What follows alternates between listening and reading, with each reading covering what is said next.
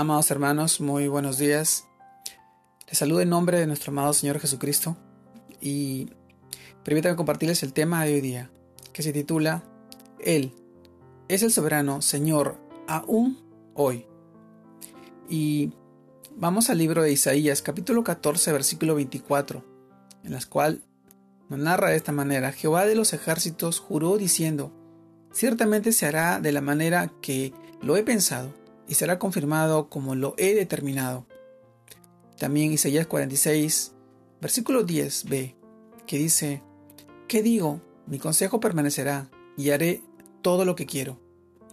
Amados hermanos, Él es el soberano Señor aún hoy, en medio de las dificultades, en medio de estos tiempos que vivimos muy angustiosos, tensos, días únicos, excepcionales debido a la pandemia, y debido a un posible rebrote, a una segunda ola, que está desembocando en temor, en confusión, dudas y otra vuelta, incertidumbres.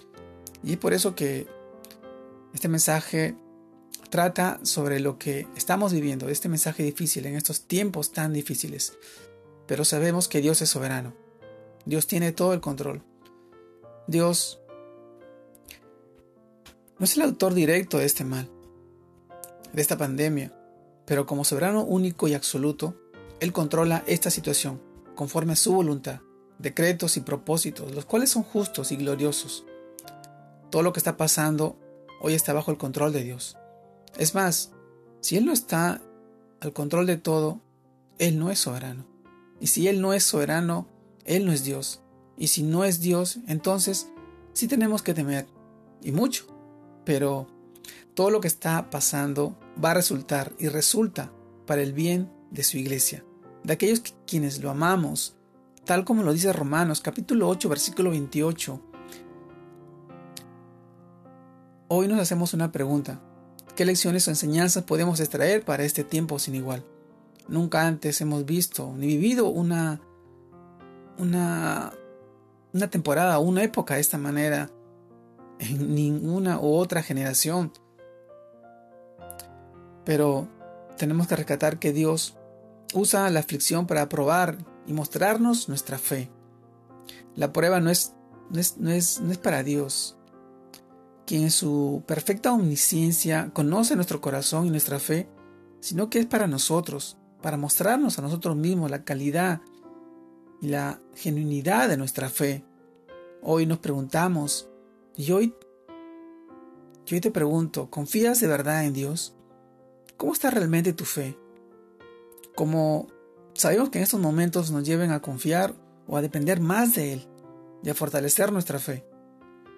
Primero Pedro nos dice en el capítulo 1, versículos 6 al 7, en lo cual vosotros os alegráis, aunque ahora, por un poco de tiempo, si es necesario, tengáis que ser afligidos en diversas pruebas, para que sometida a prueba vuestra fe, mucho más preciosa que el oro, el cual, aunque perecedero, se prueba con fuego, sea hallada en alabanza, gloria y honra cuando se ha manifestado Jesucristo, nuestro amado Señor, nuestro amado Dios.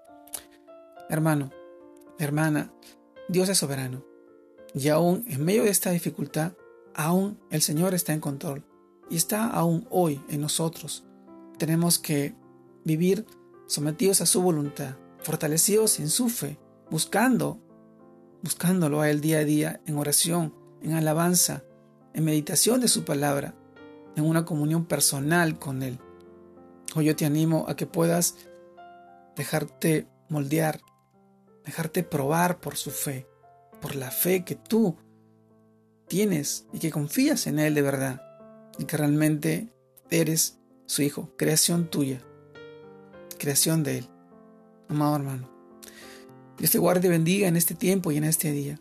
Que Dios te siga fortaleciendo y que te siga dando esa facultad para poder confiar en Él y seguir sujeto a su voluntad, a su mano poderosa, y pueda bendecir a tu familia, a tus hijos y a aquellos que están contigo y comparten la palabra de Dios. Te mando un fuerte abrazo. Dios te guarde y te bendiga en este tiempo.